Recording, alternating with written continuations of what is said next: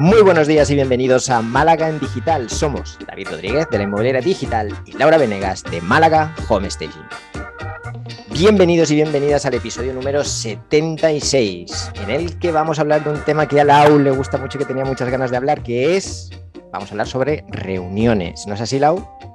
Así es, David. Hoy vamos a hablar de este amor excesivo que hay en el mundo corporativo por las reuniones, pero que me sorprende que el autónomo y el pequeño empresario, con el tiempo limitado que tienen, también tienen ese amor tan querido y tan preciado por resolver todo en una reunión, ¿no?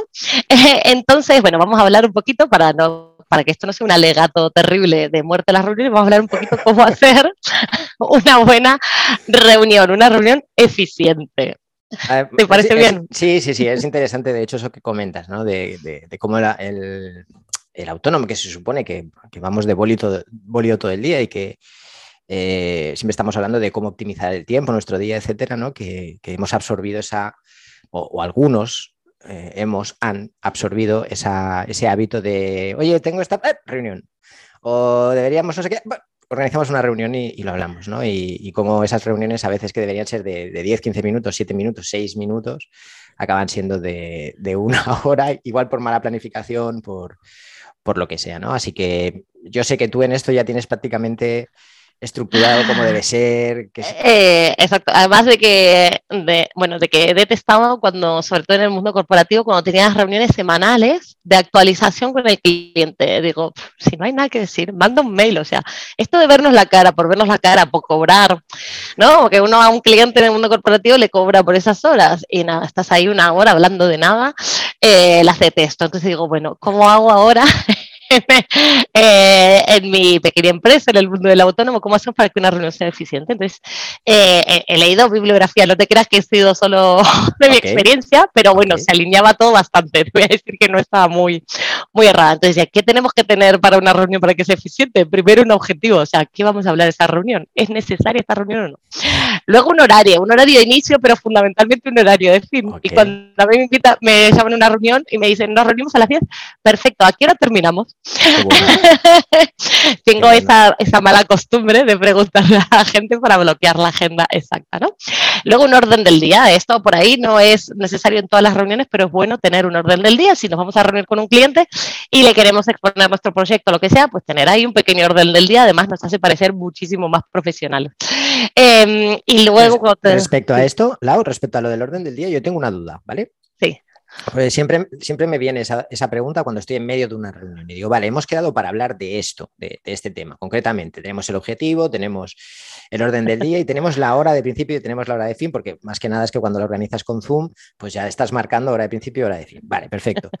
Pero durante la conversación surge otro tema que no habíamos hablado, que no se había comentado, pero mira, aparece y dices, ¿Me pongo con esto ya que estamos, aunque la reunión se alargue un poco más, o convoco otra reunión para hablar de ese tema que ha surgido en ese momento? Ahí está, pues este es lo típico. sale, un tema paralelo. Bueno, a ver, eh, la respuesta corta sería no, ¿no? No, no se habla. Si ese tema no estaba, salvo que realmente sea canal y sustancial o que realmente el objetivo de esta reunión no tuviera ningún sentido si no habláramos de ese tema. Pero en general no hablamos, decimos perfecto y delicadamente vamos a decir, ¿por qué no ponemos este tema en pausa? Me lo apunto para la siguiente reunión y lo discutimos, porque quizás ese tema que te tiras 15 minutos hablando no tiene nada que ver, no se llega a nada, no se llega a conclusiones, es solo para que alguien defogue y dé su punto de vista y se escuche hablar. Entonces, idealmente cuando la gente se va, y eso es muy importante la persona que dirige la reunión, tener la suficiente mano izquierda de cintura para decir, vale, vale, pero esta reunión es para eso. ¿Por qué no ponemos este tema en pausa? Lo apunto aquí y ya vemos cómo lo resolvemos, si es otra reunión o no, lo que se necesita. Porque lo importantísimo es para terminar una reunión es terminar con un listado de acciones y fechas para cumplir esas acciones, porque si no, la reunión, ¿para qué se hizo? Podría haber sido perfectamente un mail. Eh, entonces, básicamente es lo que quiero que, que recordemos. Si la reunión se puede evitar, evitémosla. evitémosla, que a nadie nos sobra tiempo. A nadie nos sobra tiempo, ¿o no? O sea, la, la cuestión sería eh, como que el primer paso, ¿no? El primer paso de todos. Lo más importante es, vale, tenemos que, no, ya no es vamos a hacer una reunión, sino es tenemos que hacer una reunión para esto, lo podemos solventar de otra manera, ¿no? Y una vez tenemos ya claro que tenemos que hacer esa reunión, que yo creo que ese es el paso más difícil, porque al final ya vas como, a veces vas como en piloto automático, te, te, comentan o comentas tú de hacer algo y dices, oye, es que, va, venga, organizamos una reunión y lo, y lo hablamos, ¿no? Y entonces empiezas a encajar. El problema, claro, viene cuando te das cuenta de que tienes toda la semana llena de reuniones sin haberte dado cuenta y que de golpe no te queda espacio libre pues para atender un nuevo cliente, para tus acciones de marketing, para eso que ese proyecto que llevas ahí tres meses. A trabajar, vamos. Procrastinando y, y, te das cuenta que es que te come el día las reuniones y las charlas, que al final no todas, muchas sí, pero no todas. Eh, terminan en lo que tú dices, en acciones concretas, en cosas que se van a hacer o en resolver problemas que, que vas arrastrando, ¿no? Exactamente. Además, no es fácil educar a la gente cuando están acostumbrados a estas reuniones y llego y saludo y pregunto por el abuelo, por el tío, por, ¿no? Eh, por el clima, no sé qué. Okay, o sea, que está muy bien hacer algo de team building y, de conectar con la otra persona, eso está, es, es, estupendo, pero no nos podemos alargar, eso tiene que ser cinco minutos. Eh, luego también tengo que pensar a quién estamos invitando. O cuando los inviten a una reunión, ¿qué pinto yo ahí? Eh, ¿No? Esto y, esto es muy típico mío, si me invitan a una reunión, eh, lo primero que hago es ver el tema y la lista de asistentes digo, si aquí no pinto nada, pues no voy.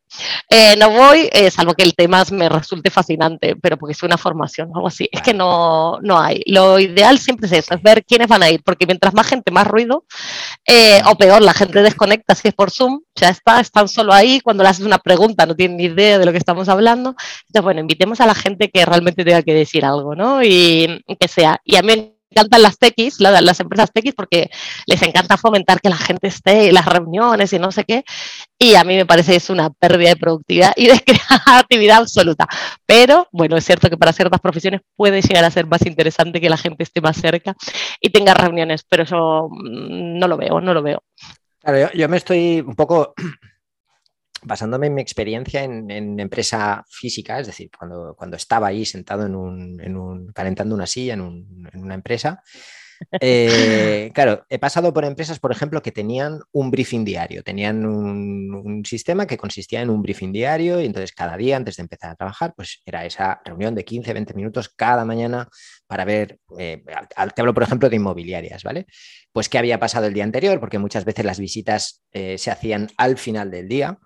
Y claro, luego ya no volvías a la oficina, por lo tanto todo eso quedaba por, pasar el briefing y ver cómo habían ido y si teníamos que comunicar algo al propietario o lo que sea. Bueno, en fin, se entiende.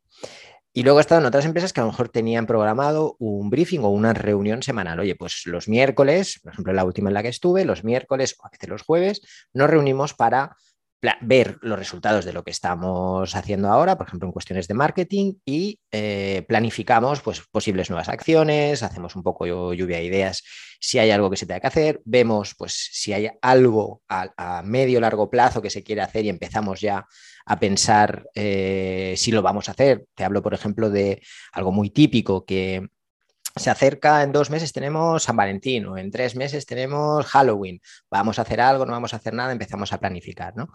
Entonces, pues bueno, es, eh, lo trasladamos esto a la, reunión virtual, es decir, eh, ves bien hacer un, por ejemplo, un briefing diario eh, o se puede hacer de otra manera pues hay dos cosas que me han gustado de lo que decías. Del briefing diario tenían claramente un objetivo y tenían una duración establecida, o sea, 15 minutos, o sea, que estas reuniones son útiles, no habría por qué levantarlas, ¿no? no entonces podrían hacer cualquier formato, al fin y al cabo, mientras la gente se acostumbre a, conectarse.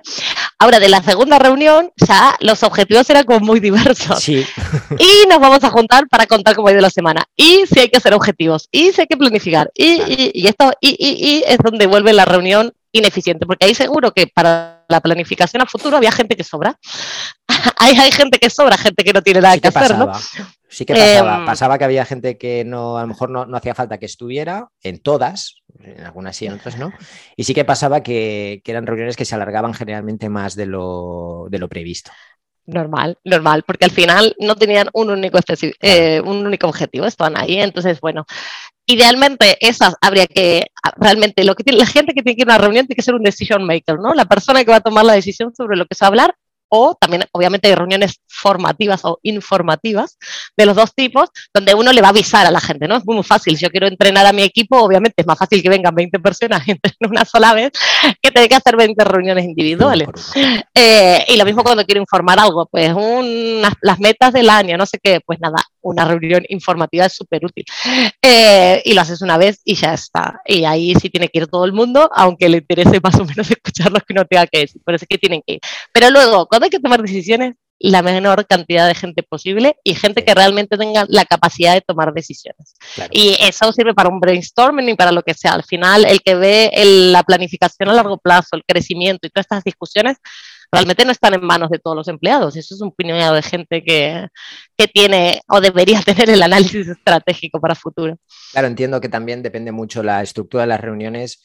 Eh, será más óptima, menos óptima, funcionará mejor o peor también en función de cómo tengamos estructurado el negocio. Si es un negocio que lo tenemos un poco manga por hombro, que hay mucho, mucha o sea que no está bien distribuidas las tareas, que todo el mundo hace un poco de todo, pues claro, en ese caso las reuniones pueden ser un auténtico infierno, ¿no? Pero si cada uno tiene claro su papel, si hay una, no digo jerarquía, Jonín, parece que, estés hablando de, algo malo hoy en día, pero bueno, que hay una estructura clara donde cada parte sabe de qué es responsable y a lo mejor pues eh, tiene su equipo, que no hace falta que esté en la reunión, a no ser que sea algo concreto, que haya que preguntarle y demás, esto sí que lo hacíamos a veces, pues oye, puedes venir un momento a la reunión, bajaba un momento, comentábamos lo que tenías y boom, seguía a, su, trabajo, ¿no? Entonces, pues bueno, buena estructura del organigrama, digamos, de, la gente que trabaja allí, tenerlo claro, solo llamar a las personas o que solo estén presentes toda la reunión, las personas que realmente tienen poder de decisión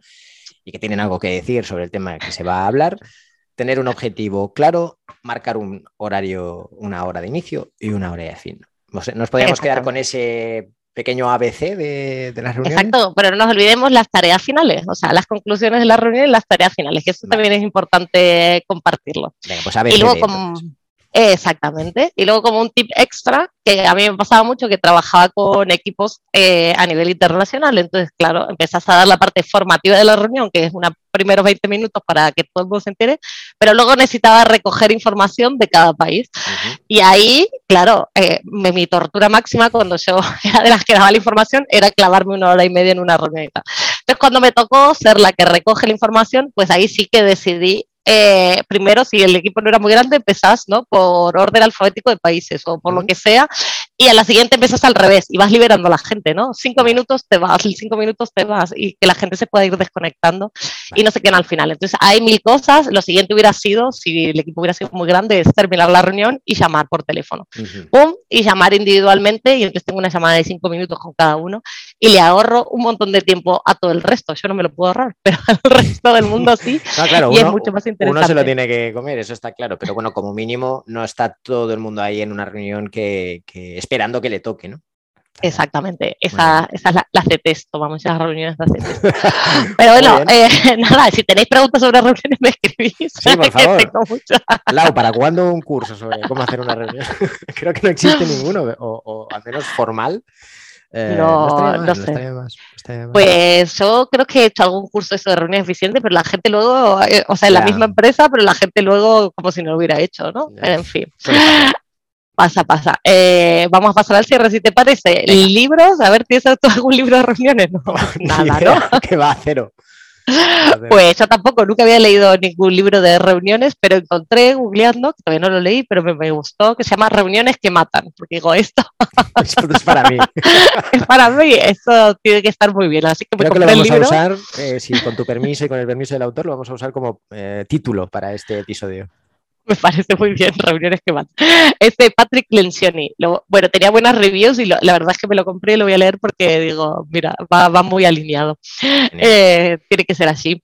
Eh, y, luego como herramienta, pues la herramienta es coge tu calendario y elimina la mitad de tus reuniones.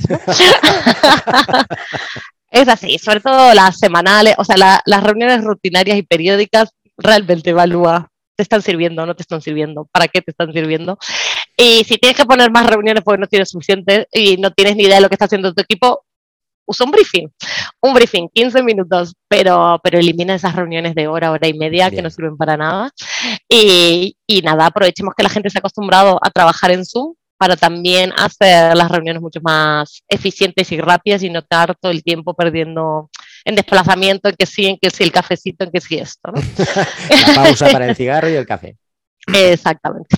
Así que bueno, eso es lo que se me ocurre. Genial. Pues muchísimas gracias, Lau, por tu aportación. Yo creo que esto ha sido casi una masterclass. espero, bueno, espero que esté de acuerdo. Si alguien piensa que, lo, que las reuniones son lo mejor que yo les paso en la vida y tal, pues también nos lo puede dejar en comentarios, no hay ningún problema, eh, que los leeremos y tomaremos nota. Muy bien. gracias David, gracias a todos por acompañarnos en nuestras conversaciones de cada lunes. Si te ha gustado el podcast, nos puedes dejar tus comentarios y likes en iBox, seguirnos en iTunes, en Spotify y en YouTube y enviarnos tus sugerencias vía email a malagendigital.com. Buena semana. Que tengáis una feliz semana familia.